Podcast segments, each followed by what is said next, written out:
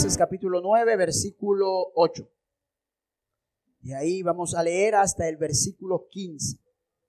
Amén. A su nombre sea la gloria. Vamos a leer en el nombre del Padre, del Hijo y del Espíritu Santo. En el nombre del Padre, del Hijo y del Espíritu Santo.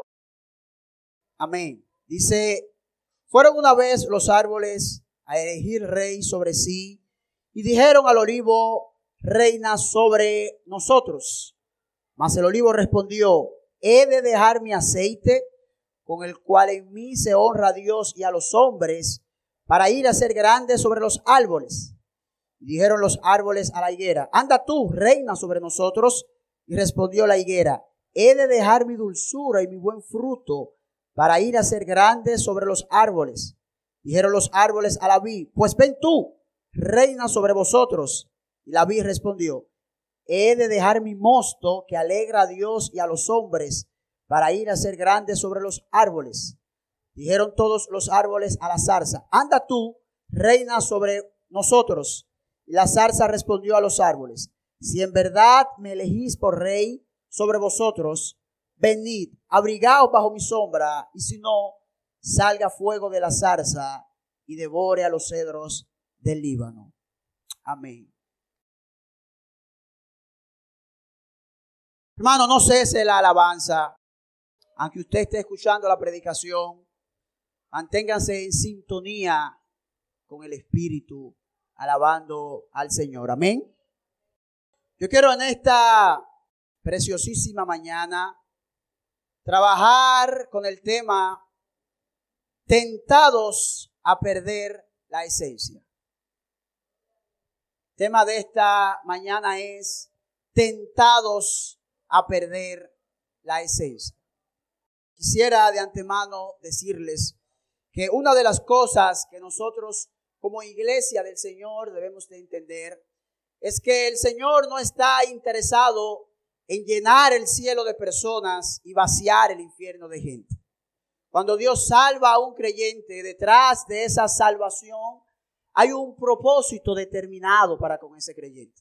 Detrás de ese hecho de Dios evitar que tú vayas al infierno, hay una asignación que Dios nos otorga a cada uno de nosotros. Entonces, en ese sentido, mis amados, es que yo afirmo que cuando Dios salva a un ser humano, no lo hace simplemente con la intención de llenar el cielo o de vaciar el infierno, pues Dios pudiera esperar que usted estuviera en el último momento de su vida y así Dios lo lleva al cielo. Sin embargo, yo espero que usted no le esté sirviendo al Señor con el simple hecho de que usted tenga temor a ir, a, a ir al infierno, porque eso es un grave error. De hecho, la Biblia dice que la vida eterna consiste en que nosotros conozcamos al Señor.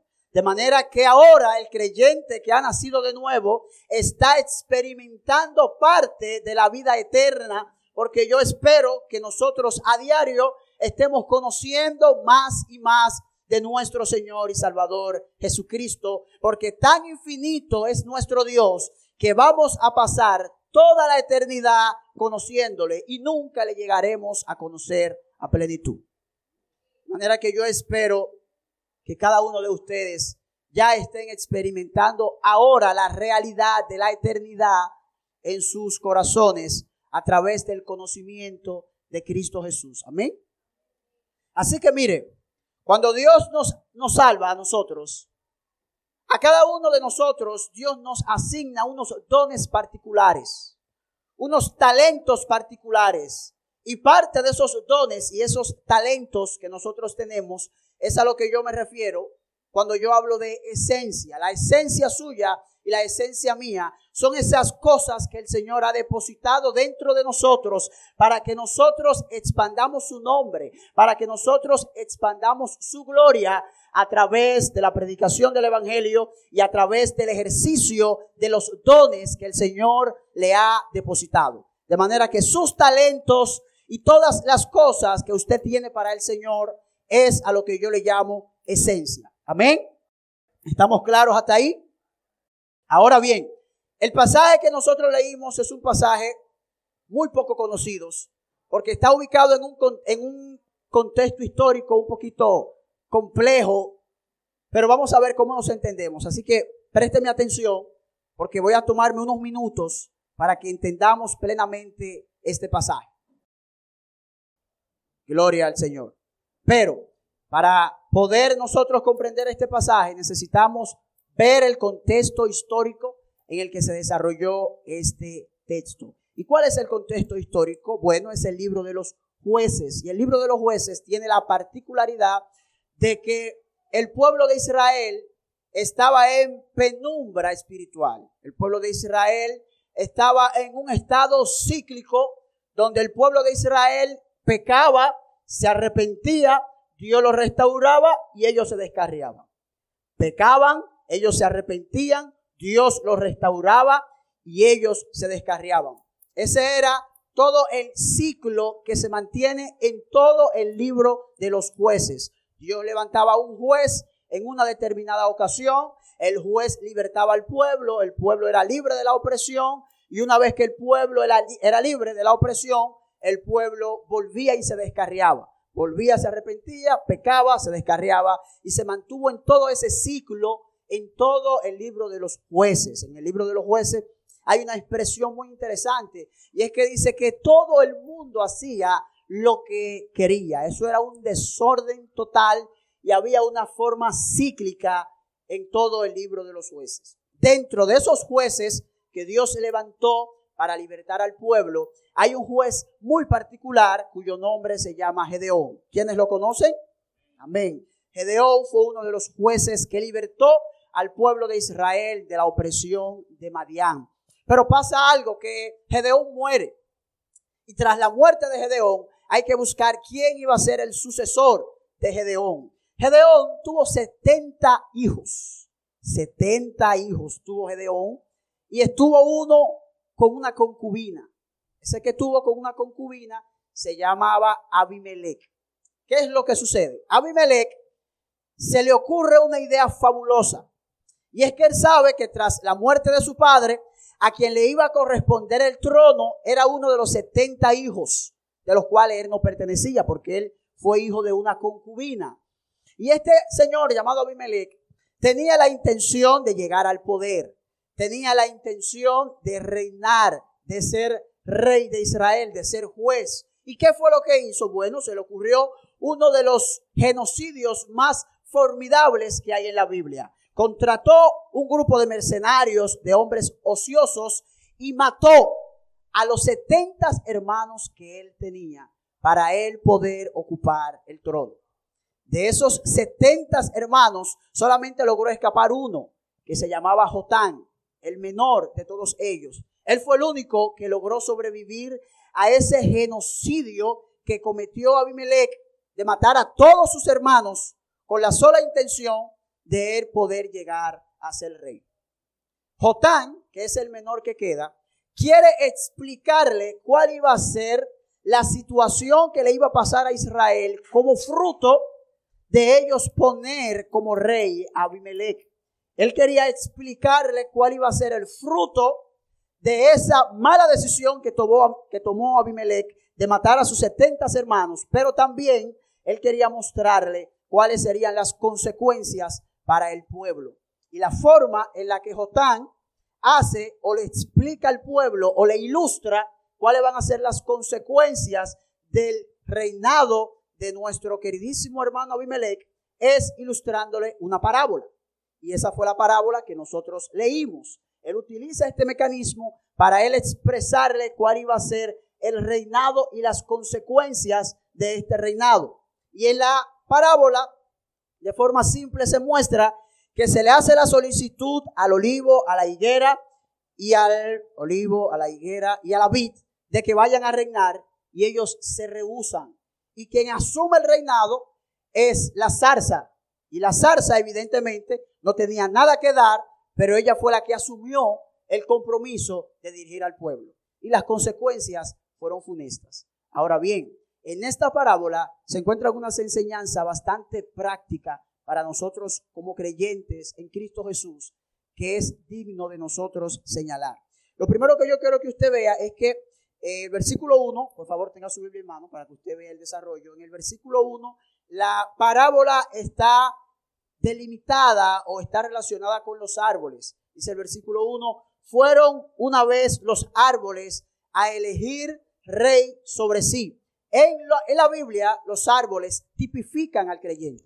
Cuando la Biblia habla de los árboles, los árboles representan a los creyentes. Es por eso que en el Salmo 1, cuando el salmista va a expresar cuál es la bendición del hombre que medita en la ley de Dios, del hombre que se guarda en la ley de Dios, él dice que será como árbol plantado junto a corrientes de aguas, que da su fruto en su tiempo y su hoja no cae y todo lo que hace, ¿qué pasa? Prospera. La Biblia utiliza los árboles para simbolizar a los creyentes. Más adelante encontramos en Mateo 3:10 que Juan el Bautista Dice, y ya también está la hacha puesta a la raíz de los árboles. Por lo tanto, todo árbol que no da buen fruto es cortado y echado en él fuego. De modo, mis hermanos, que los árboles en la Biblia representan a los creyentes. Pero lo más interesante que hay en esta parábola es cuáles son estos árboles que se los acabo de mencionar. Son la vid, son el olivo y son la higuera. Estos tres árboles componían el fundamento de la economía de Israel. Eso eran sus productos más comercializados. Es por eso que cuando Abacú va a describir la dependencia de él en el Señor, él dice en Abacú 3:17, aunque la higuera no florezca, ni en las vides hayas fruto, aunque falte el producto del olivo y los labrados no den mantenimiento y las ovejas sean quitadas de la manada, con todo, yo me gozaré en Jehová. Él está utilizando los tres productos que constituían la economía de Israel para él decir, aunque falte todo lo que sostiene a este pueblo, yo voy a seguir confiando en mi Dios. Amén. Así que la imagen del olivo en las escrituras es tipo del creyente también. No solamente los árboles, sino también que los, los tipos de árboles que utiliza Jotán representan a los creyentes, dice la Biblia en el Salmo 52. Pero yo estoy como olivo verde en la casa de Dios, en la misericordia de Dios confío eternamente y para siempre. La higuera en la Biblia es un fruto dulcísimo que representa en la Biblia paz y seguridad. Y la vid Evidentemente el Señor claramente estableció que Él es la vid verdadera y nosotros somos los pámpanos. De manera que el creyente en la Biblia es el fruto de la vid que es Jesús. Amén. Hasta ahí estamos claros. Entendemos la dinámica. Yo voy para la aplicación ahora, pero necesito que usted entienda de lo que estamos hablando. Amén. Entonces, lo que yo quiero, el, el tema, el tema con que yo voy a trabajar, no quiero que lo pierda de vista, es tentados a perder la esencia. Y decía que la esencia es todos los dones y todas las cosas que usted tiene en el Señor. Amén. Eso es lo que me refiero a esencia. En ese sentido, el tema se hace relevante porque en la parábola, versículo 8 y 9, vamos a leer otra vez. Mire lo que dice. Fueron una vez los árboles a elegir rey sobre sí y dijeron al olivo, reina sobre vosotros. Mas el olivo respondió, he de dejar mi aceite con el cual en mí se honra a Dios y a los hombres para ir a ser grande sobre los árboles. Lo primero es que yo quiero que usted note que cuando el olivo va y se le presenta la alternativa de él ser rey, él se rehúsa a ese reinado argumentando que lo que él da honra a Dios. Así que lo primero que yo quiero trabajar con usted en esta mañana es que aquí no importa tanto lo que usted haga, sino para quién usted lo haga. Aquí lo que tiene sentido no es lo que usted está emprendiendo, no es el servicio que las mujeres imparten, eso lo hacen en otros lugares, pero lo que marca la diferencia en el servicio que usted está haciendo es que su servicio honra a Dios. Por eso, mis amados hermanos, nosotros necesitamos operar en lo que Dios nos llamó a hacer y nunca acomplejarnos por lo que hacemos. Porque la gloria de lo que usted hace aquí no está en el acto en sí mismo, sino que está en el Dios glorioso para quien usted lo está haciendo. Por ejemplo, limpiar el baño puede ser una tarea sencilla, insignificante y trivial, siempre y cuando no se haga en la iglesia. Porque limpiar el baño de la iglesia del Señor es limpiar el baño del Rey de Reyes y Señor de Señores. Y eso tiene más valor y eso tiene más peso que usted limpiar el palacio presidencial o que usted limpiar el palacio de Inglaterra. Hacer algo para Dios tiene más valor que cualquier cosa que usted haga, varón. Entonces, entonces, el olivo dice, yo no voy a dejar de dar lo que yo doy, porque lo que yo doy honra a Dios. Lo que yo doy honra al Señor. Y algunos de ustedes están allí sentados, mis amados hermanos, y es probable que ustedes no reciban el aplauso que reciben los predicadores aquí delante. Es probable que ustedes no reciban la fama o la popularidad de algunos que reciben, algunos que predican aquí delante. Algunos de ustedes nunca van a ser famosos en las redes sociales, pero sin importar esa realidad en el reino no opera bajo fama ni bajo renombre, sino bajo servicio y al final de tus días lo que importa será que el Señor te diga, buen siervo, en lo poco me fuiste fiel, en lo mucho te pondré. Hermanos, aquí para el Señor no hay nada insignificante. Todo lo que usted hace tiene sentido y tiene valor porque usted lo hace para el Señor. ¿Lo haces para el Señor o lo haces para agradar a los hombres? Porque a veces yo entiendo la frustración de algunos hermanos de que están en la iglesia y hacen cosas a, que no reciben el aplauso, que no reciben el homenaje, que no reciben la grandeza y quieren ir detrás de eso. Pero en este texto que usted ve aquí, hermano, el aceite se rehusó a adquirir la grandeza porque lo que él tenía honraba al Señor. Oh, mis hermanos, es mejor ser una alfombra en la casa de Dios que estar sentado en el trono del reino de los hombres. Yo se lo voy a repetir, hermanos. Es mejor ser una alfombra en la casa del Señor que estar sentado en el trono en el reino de los hombres. Todo lo que usted haga para el Señor tiene un valor eterno. Escúcheme por favor, hermano, todo lo que usted haga para el Señor tiene un valor eterno. Usted donde usted trabaje, a usted le pagan por esa asignación que usted cumple y punto. Pero hermano, lo que usted hace aquí para el Señor tiene beneficios eternos. Oh hermano, por eso yo te motivo en esta mañana a que tú rompas con el sentido de complejidad que tú tienes y, comiences a operar en los dones que el Señor a ti te ha dado. Oh, hermano, trabaja en los dones que el Señor a ti te ha dado, porque esa es tu esencia. Y al olivo lo tentaron. Lo tentaron a que perdiera su esencia. Ven y sé grande y deja de dar aceite. No, león. Grandeza sin operar en lo que Dios me ha entregado es frustración. Grandeza, gloria, fama pero no hacer lo que Dios me ha asignado es frustración. Por eso encontramos grandes líderes que son famosos y de repente están descarriados. Porque el ministerio pueda de que traiga fama, pero el ministerio no es fama, hermano. Esto es el cumplimiento de una asignación que el Señor le entregó. Así tengamos fama o no tengamos fama. Así que lo primero que yo quiero resaltarle y entrarle en su mente, hermano, es que sin importar, que, no, no, no importa lo simple que sea lo que tú estés haciendo, si lo estás haciendo para el Señor, eso es lo que vale. Amén. Pero lo segundo que yo quiero que usted note es que nuestra esencia está en el servicio y no en la grandeza.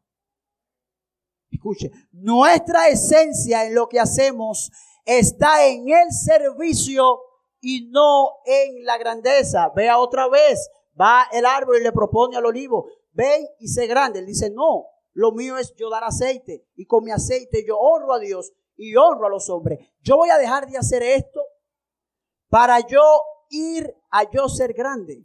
La respuesta es no, hermanos. No, hermanos. No. Y ese es no rotundo. Usted tiene que dárselo a usted mismo cuando usted sienta la tentación de hacer cosas para el Señor, para simplemente resaltar, para simplemente brillar. Y este mensaje cobra relevancia ahora, en el siglo XXI, con las redes sociales. Porque ahora toda la gente lo hace para buscar fama, para buscar brillo, para buscar grandeza, para hacerse un nombre, omitiendo que lo más importante aquí es el servicio. Estamos muy interesados en los aplausos, estamos muy interesados en que se nos reconozca lo que hacemos para el Señor. Pero mis amados, la esencia del reino no es grandeza, no es aprobación humana, es el servicio.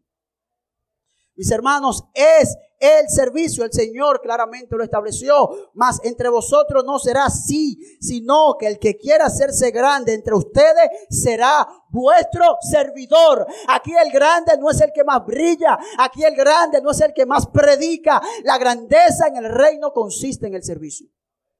Hermano, la grandeza en el reino consiste en el servicio. Ustedes saben quién fue Ailoa o, Ay, o Ayla. O Besaleel. ¿Le suena ese nombre?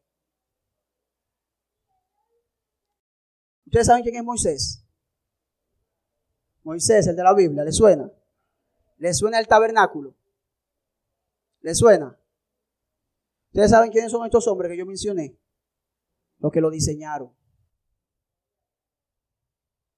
Esto lo dice, habló Jehová Moisés diciendo, mira, yo he llamado por nombre a Besaleel, hijo de Uri, hijo de Ur, de la tribu de Judá, y lo he llenado del Espíritu de Dios en sabiduría e inteligencia, en ciencia y en toda arte, para inventar diseños, para trabajar en oro, en plata, en bronce y en artificios de piedra, para engastarla y en artificios de madera. A hijo de Isamac, de la tribu de Dan, he puesto sabiduría en él y ánimo de todo corazón para que hagan todo lo que te he mandado. Wow. Cuántas cosas hermosas, hermano, se dicen de estos muchachos, pero nosotros no sabíamos que estábamos ahí. ¿Por qué? Porque hay una tendencia a darle un sentido protagónico al que tiene mejor parte en el servicio. Y todos sabemos de Moisés, y todos sabemos del tabernáculo, pero se nos olvidan que hubieron algunos detalles que sin esas personas que operaron tras bastidores, es imposible que el tabernáculo hubiese existido.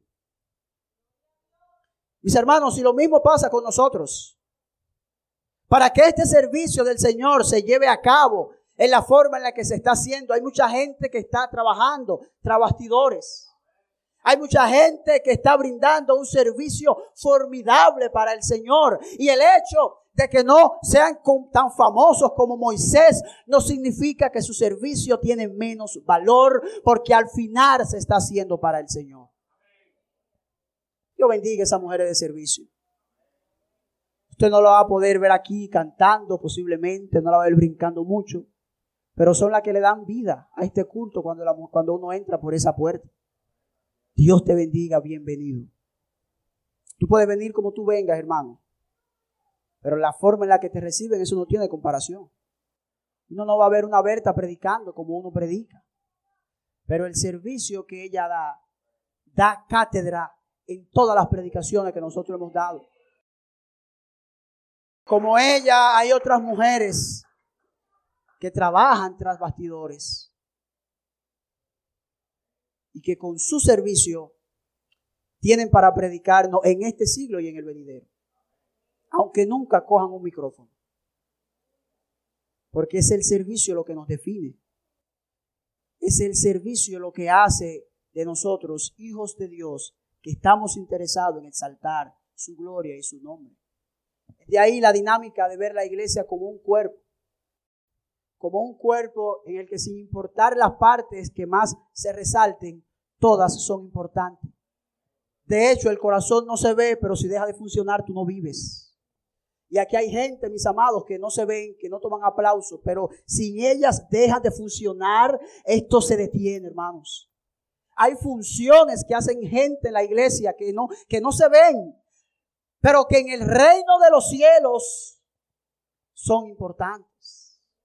¿Sabe la gente que sale a la calle a predicar todos los días? La gente que va a los hospitales. Y en la iglesia no lo sabemos. Pero no importa que no lo sepamos. Porque no es para la iglesia, es para el Señor. Y cada cosa que tú haces para el Señor, amado, tiene un valor espiritual. Tiene un peso espiritual, hermano. Así no te aplaudan, así no te lo reconozcan, hermano. El peso de tu servicio no está en que los hombres te lo reconozcan o en que los hombres te lo aplaudan. Está en tu obediencia, a pesar de que nadie vea lo que tú estás haciendo para el Señor. Oh, hermano, mantén la esencia de lo que tú tienes en el Señor. Tú sabes, la gente que van a la cárcel casi todos los días o los fines de semana a consolar, a restaurar, seguro nadie los ve. Y aún así eso tiene peso, porque siguen dando lo que Dios les ha depositado. Siguen trabajando en función de lo que Dios le ha depositado. Hermano, no caigan en el engaño de este siglo. Por favor, no caigan en el engaño de este siglo de renunciar a la humildad del servicio sencillo por ir detrás de la grandeza. Mis hermanos, no caigan en ese engaño, porque esto es un engaño del siglo, del siglo presente, mis amados.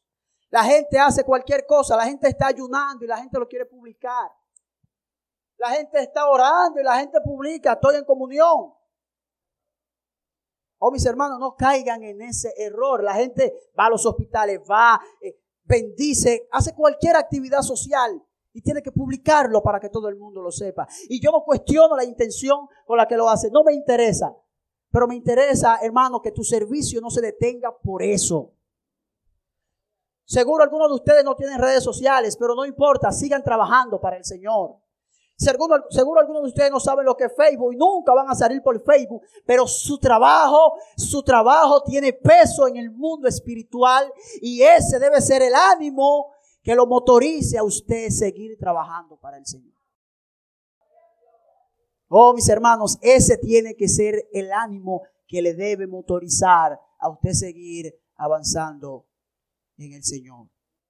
Lo otro que yo quiero que usted entienda es que en el reino vale más la utilidad que la grandeza. Vea los versículo 10. Mira cómo dice los demás árboles. Y dijeron los árboles a la higuera, anda tú reina sobre vosotros. Y respondió la higuera, he de dejar mi dulzura y mi buen fruto para ir a ser grande sobre los árboles. Y dijeron a la vid, pues ven tú, reina, sobre vosotros. Y la vid respondió, he de dejar mi mosto que alegra a Dios y a los hombres para ir a ser grande sobre los árboles. Hermano, un cuchillo puede ser muy bonito, pero si no corta no sirve. Piensen, usted tiene un cuchillo, brilla, tiene un mango extraordinario, precioso, viene, viene bien empaquetado, pero si no corta. Si no corta, ¿qué uno hace? Lo bota. Porque un cuchillo puede que sea bonito, pero esa no es su esencia. Un cuchillo puede que venga con un bonito mango, puede que venga con, puede, puede, puede venir hasta con Bluetooth, que es una soberana exageración. Pero si no funciona, no sirve con todo y su Bluetooth. ¿Por qué? Porque la utilidad es lo que mide el valor del cuchillo o de cualquier aparato. Usted no compra un cuchillo para ponerlo de exhibición. Usted compra un cuchillo o cualquier artículo para usted cortar. Bueno, mis amados, esto va a traer un problema cuando ahora yo le aplique. Porque hay muchas personas que están muy bonitos en las redes sociales, pero no sirven. Porque en ellos no hay un espíritu de humildad y de servicio en el reino del Señor. Entonces tú puedes tener tu traje bonito, tú puedes tener tu ropa bonita, tú puedes tener tus carros, tú puedes ser rico como tú quieras, pero aquí en el Señor, si eso no está al servicio del pueblo, eso no sirve. Esa corbata tuya, esos zapatos carísimos, toda esa pinta que tú te pongas, si al final de cuentas tú como creyente no eres un siervo de Cristo, todo eso es inútil. Tú puedes tener un vehículo caro y lo que tú quieras, pero si ese vehículo no está a disposición del servicio del Señor, eso no sirve, varón. No, hermano, eso, eso no sirve, es tu utilidad. Hermano, lo que tú haces aquí para el Señor es más importante que tú trasciendas. La gente habla hoy de dejar legado, de hacer algo con trascendencia. Pero ¿qué es lo que estamos buscando realmente? ¿Estamos buscando hacernos un nombre? ¿O de verdad estamos interesados por proclamar la verdad del Evangelio? Dice hermanos, sin importar lo bonito que nos veamos, lo, lo elegante que estemos, si no somos siervos de Cristo entregados a la obra, no servimos. Mis hermanos, no servimos. Y estas realidades tienen que entrar en nuestra mente porque a diario todos nosotros somos tentados a perder lo que somos en el Señor. Somos tentados en el trabajo, somos tentados en la universidad, somos tentados donde quiera a dar lo que no somos. A diario recibimos ofertas para convertirnos en lo que no somos. Y es de ahí el mensaje, hermano, tentados, porque la tentación es una oferta que suena bonita, que suena interesante, pero que no se corresponde con tu esencia. Por eso a ti te pueden ofertar, a ti te pueden estar enamorando. Cualquier hombre o cualquier mujer te puede estar seduciendo. Y lo que va a determinar tu avance o tu retroceso va a ser la esencia de lo que hay en ti. No, no, no es que estoy guapo con mi esposa, le fui infiel. No, que estoy guapo con mi mamá, le falté el respeto. No, es la esencia de lo que Dios está haciendo contigo. No excuses tu falta de responsabilidad en lo que tú deberías ser, porque no estás como deberías estar con tu pareja, con tu padre, con tu madre.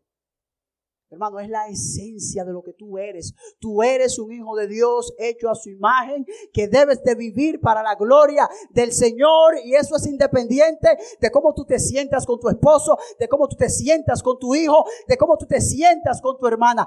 Eso es lo que tú eres y debes operar en función de lo que eres. Esa es tu esencia. Eso es lo que somos, hermanos. La vid no quiso dejar lo que era. El olivo tampoco. Y tampoco la higuera. Todos ellos tenían algo para dar. Y ningunos se rehusaron a, o quisieron renunciar a lo que le daban, a lo que impartían por naturaleza. Pero hay algo muy interesante en este texto. Y es que hay un árbol que yo no mencioné, y es la zarza. La zarza es un arbusto insignificante. Para lo único que sirve es para dañar la tierra. Y cuando van y le preguntan a la zarza si quiere reinar, ¿usted sabe lo que ella dice? Sí. Y es interesante. Vamos a leer el texto. Mira el versículo 15. Dijeron entonces todos los árboles a la zarza, anda tú reina sobre nosotros. Y la zarza respondió a los árboles, si en verdad me elegís por rey sobre vosotros, venid, abrigaos bajo mi sombra, y si no, salga fuego de la zarza y devore a los cedros del Líbano. Lo primero que yo quiero que usted observe es que la zarza no tenía nada para dar, ni siquiera la sombra que estaba prometiendo. Cuando usted esté en su casa, ahorita ponga en internet lo que es una zarza en el desierto, para que usted vea lo insignificante. Una zarza no produce nada, absolutamente nada, hermano. Y fue la zarza la que aceptó el reinado sin nada que dar. Fue la zarza la que aceptó la grandeza porque no tenía otra cosa que ofrecer. Oh, mis hermanos, la aplicación es tan obvia. La aplicación es tan evidente, mis hermanos. La, aplicación está tan a la, a la luz de nuestras mentes que quien determinó coger la grandeza, buscar renombre y buscar fama, era quien no tenía nada para dar. ¿Ustedes saben por qué? Porque el que está enfocado en ser lo que Dios le ha llamado a ser, no tiene tiempo para pensar en la grandeza. Si la grandeza, la fama y el renombre va a llegar, que llegue como fruto de tu servicio, no porque tú lo estés buscando. Si Dios quiere que tú seas famoso en el futuro, que tu servicio se destaque, que venga como fruto de que así lo ha determinado el Señor. No que venga como resultado de que nosotros lo estemos buscando. Anhelemos el servicio, mis amados. Anhelemos la entrega sacrificial los unos a los otros, pero no la grandeza. No la grandeza, mis hermanos. Quien eligió ser grande fue quien no tenía nada para ofrecer. Y es allí donde nace el conflicto titánico del siglo XXI, donde nosotros vemos grandes predicadores en grandes escenarios que en vez de honrar a Dios, honran a los hombres. ¿Ustedes saben por qué? Porque ellos buscaron fama y buscaron gloria, no para honrar a Dios, sino para hacerse un nombre.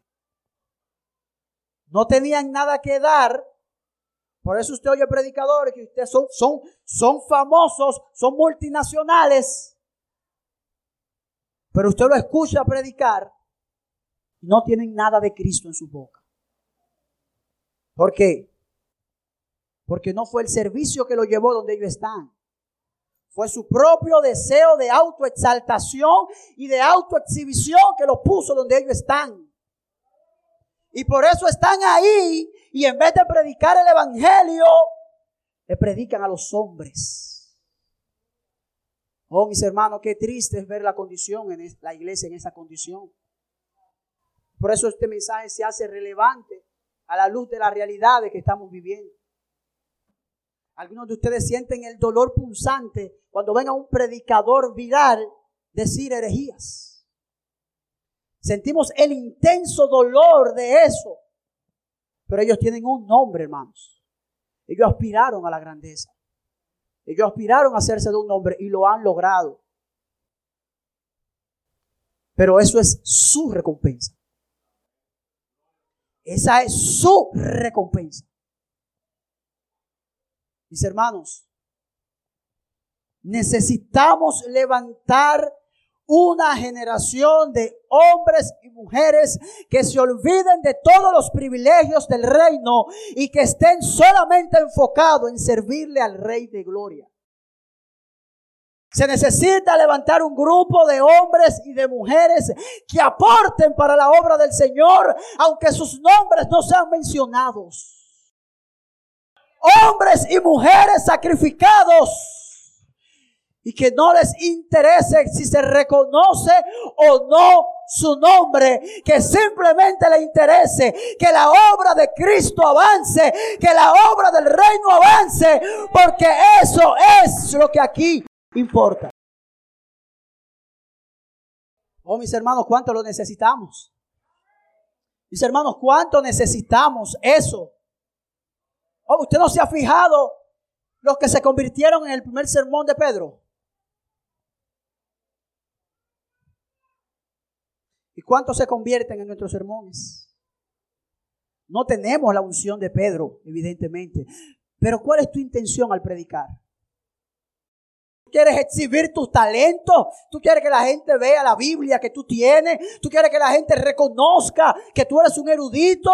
¿O tú quieres exponer la palabra para edificar el alma de la gente del Señor? Aún las mejores predicaciones tienen que ser analizadas a la luz del mismo predicador. O sea, la, pregunta aquí determinante, mis amados, es ¿por qué haces lo que estás haciendo para el Señor? ¿Qué es lo que tú quieres que digamos? ¡Wow! Isaías era un hombre de servicio. ¡Wow! Eliezer siempre está. ¿Tú, ¿Tú, estás buscando eso? No, no, hermano, no busque eso. No, hermano, deja de estar buscando aplausos de los hombres. Que eso nos repercute en la eternidad. Deja de estar buscando el aplauso y la aprobación de los hombres, porque eso es lo que vas a recibir aquí y ahora. Busca honrar al Señor en todo lo que estés haciendo. Porque eso es lo que trabaja para la eternidad. Y si tú quieres trascender, trasciende, pero para la eternidad. Trasciende para la eternidad. Oh, mis hermanos. Oh, mis hermanos, de nuevo, por favor, no caigan en el engaño de las redes sociales. Mis hermanos, no caigan en el engaño de la presunción. No caigan en el pecado de hacer, de, de que una mano sepa lo que está haciendo la otra. Focaliza todas tus fuerzas, focaliza todas tus energías en el servicio para con el Señor. Mis hermanos, el servicio para el Señor, esa es la esencia de cada uno de nosotros. Y a diario estamos siendo tentados. A diario este mundo conspira para que tú trabajes en función de lo que Él está ofreciendo. No debería ser así, mis amados. No debería ser así, mis hermanos. La recompensa viene del cielo. Haz todo lo que tú hagas pensando que lo estás haciendo para Dios. Usted se recuerda Mateo capítulo 25, donde el Señor le dijo, en aquel día vendrán muchos en mi nombre, pero después el Señor dice, apartados de mí echaos y malditos, echados al fuego eterno. ¿Por qué? Bueno, porque cuando estuve sed, no me diste de beber, estuve preso, no me fuiste a ver. ¿Y cuándo hice eso? Bueno, cuando lo hiciste por uno de mis hermanos. ¿Tú sabes lo que te está diciendo el Señor? Ten presente en todo lo que tú hagas, que aunque tú lo estás haciendo para tu hermano, tú tienes que ver al Señor en ese hermano. Por eso, haz todo lo que tú haces y no esperes agradecimiento de nadie. Porque tú ni siquiera lo estás haciendo por la persona en sí misma, aunque la persona puede ser importante. Pero lo estás haciendo más porque en esa persona tú ves al Señor. Porque no tiene gracia tú darle a tus padres. Te corresponde darle a tus padres. No tiene sentido tú darle a una persona que siempre te da. Lo que hace y lo que nos hace siervos es darle, es servirle a aquellos en los cuales nosotros nunca seremos beneficiados. Nunca seremos beneficiados. Y es allí donde tú tienes que ver al Señor mientras tú lo estás haciendo. Recuerden que las escrituras claramente establece que por haberse multiplicado la maldad, el amor de muchos que se enfriará, pero que ese no sea tu caso, hermano. Yo estoy seguro que tú no estás en ese algunos. Ese alguno no es para ninguno de nosotros, hermanos. Ese amor de nosotros por las armas, esa pasión por el Señor, tiene que crecer con el paso del tiempo y no menguar. Tú no eres ese algunos que el amor se le va a enfriar. Ya para terminar, una de las cosas que yo quiero que usted comprenda es que conservar su esencia en este mundo caído y en una iglesia pálida espiritualmente como la del siglo XXI, usted conservar la esencia de lo que Dios le ha depositado, le va a costar gran sacrificio e inclusive la muerte. ¿Ustedes se recuerdan de Esteban? Esteban, ¿recuerdan de Esteban? Amén. Esteban es un gran hombre de Dios, lleno del Espíritu Santo. Lleno del Espíritu Santo. en el capítulo 7 del libro de los Hechos, este señor comienza a confrontar el sistema farisaico y comienza a describir la historia de Israel desde sus principios hasta que ellos crucificaron al Señor. Pero Esteban llegó a un punto en el que su discurso estaba muy bonito hasta que él aplicó ese discurso a los que lo estaban oyendo. Hechos capítulo 7, mire cómo dice, verso 51. Duro de cerviz e incircunciso de corazón y oído, vosotros resistís siempre al Espíritu Santo, como vuestros padres también, así también vosotros. ¿O cuál de los profetas no persiguieron vuestros padres? Y mataron a, los que anunciaban de antemano la venida del justo, de quien vosotros ahora habéis sido entregados y matadores. Vosotros que recibiste la ley por disposición de ángeles y no la guardaron. Wow. El Señor le está, eh, Esteban le está explicando la historia de Israel y le está mostrando cómo el pueblo ha sido rebelde. Y cuando él va y se lo, sí, pero fueron ustedes los que mataron al Señor. No ha habido ningún profeta que no haya sido matado por anunciar el que era de ser el justo. Y es verdad, este Señor está lleno del Espíritu Santo. Este Señor está lleno de Dios. Y cuando Él dice esta verdad, uno esperaría que le aplaudan. Uno esperaría, amén, Dios está ahí. ¿No? Mire cuál fue la respuesta. Oyendo estas cosas, se enfurecieron en sus corazones y crujían los dientes contra Él. Pero Esteban, lleno del Espíritu Santo, puestos los ojos en el cielo, vio la gloria de Dios y a Jesús que estaba a la diestra de Dios y dijo, he aquí veo los cielos abiertos y el Hijo del Hombre que está sentado a la diestra de Dios. Entonces ellos, dando grandes voces, se taparon, se taparon los oídos y arremetieron a una contra él y apedrearon a Esteban, a Esteban mientras él invocaba el nombre del Señor. Wow. ¿Usted sabe por qué Esteban murió? Por conservar su esencia. Esteban murió por dar lo que había recibido del Señor. Y algunos de ustedes probablemente crean que ser cristiano en este tiempo es algo fácil. Algunos de ustedes puede que caigan en el error de pensar que usted conservar el Evangelio de Jesucristo en este siglo XXI le va a ser fácil. Déjeme decirle que no. Seguro a usted no se le, a usted no le van a entrar a pedrada. Pero usted no va a predicar en muchas iglesias si usted predique este evangelio. Si usted se llena de valor como Esteban y lleno del Espíritu Santo y usted comienza a proclamar este evangelio de Jesucristo, denunciando el pecado, denunciando el abuso de muchos pastores y muchos líderes, yo le aseguro en el nombre del Señor que a usted se le van a cerrar casi todas las puertas. Usted posiblemente, hermano, no sea famoso porque sus predicaciones no corresponden al paladar insaciable y egocéntrico de esta generación. Y probablemente, mis amados hermanos, usted tenga que aprender a cargar con eso, porque esa es su esencia. Y permítame decirle que si usted es uno que está comprometido con el Evangelio, usted tiene prohibido renunciar a eso. Si usted está comprometido con proclamar lo que está mal hecho, inclusive en la iglesia, hermano, usted tiene prohibido renunciar a eso. No hay paso para que usted caduque. Aquí se demanda firmeza, actitud y determinación en el poder del Espíritu Santo.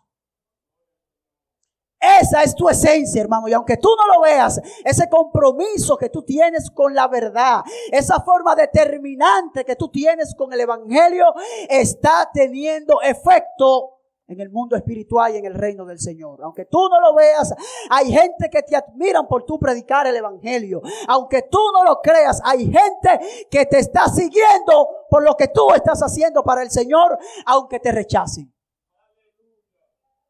Oh, mis amados, fue la muerte de Esteban lo que trajo la expansión del Evangelio. Fue la muerte de Esteban. Bueno, el apóstol Pablo presenció ese acto que nunca habría de olvidar. Y el apóstol Pablo se convirtió y sufrió muchísimo. Pero él vio cuando mataban a un hombre por tener un compromiso con la verdad. Oh, mis hermanos, no pierdas tu esencia. Hay predicadores, hay predicadores que son peligrosos, que vienen a una iglesia donde se predica el evangelio y aquí te predican el evangelio. Son como los camaleones. Ellos se adaptan al lugar. Aquí te predican el evangelio, van a una iglesia de prosperidad y allá predican de prosperidad, van a una iglesia de ladrones, allá predican de robo. Pero ese no puede ser tu caso, hermano. Tu compromiso es con el evangelio. Tu compromiso es con el Señor. Y sin importar cuántas pedradas tú recibas de los hombres, el Señor te va a dar la fortaleza de mantenerte firme. Por esto yo creo, hermano, que es mejor, es mejor ser apedreado por los hombres por la verdad que ir, a, ir al cielo, que ser aplaudido por los hombres por hablar mentira, pero ir al infierno. Es mejor ser apedreado por los hombres por decir la verdad, pero ir al cielo, que ser aplaudidos por los hombres por decir la mentira, pero ir al infierno. Dice hermano, tú tienes una morada celestial, en gloria, en gozo, en majestad. Tú no necesitas el aplauso de nadie. Y más cuando se trata de exponer el Evangelio. Y más cuando se trata de hacer lo que tú haces para el Señor. Conserva con amor, con celo, eso que tú hagas para el Señor porque a la corta o a la larga tú vas a trascender, pero en la eternidad. Señor, te doy gracias. Oh Maestro, te doy gracias, te doy gracias. Señor, ayúdanos a ser como el olivo, Señor, que no estaba dispuesto a negociar el aceite que daba, porque su aceite te honraba a ti, Señor. Oh Maestro, enséñanos a ser como la vid que con su mosto te alegra, Señor. Ayúdanos a ser como el Hijo, Padre amado. Señor de la gloria, ayúdanos.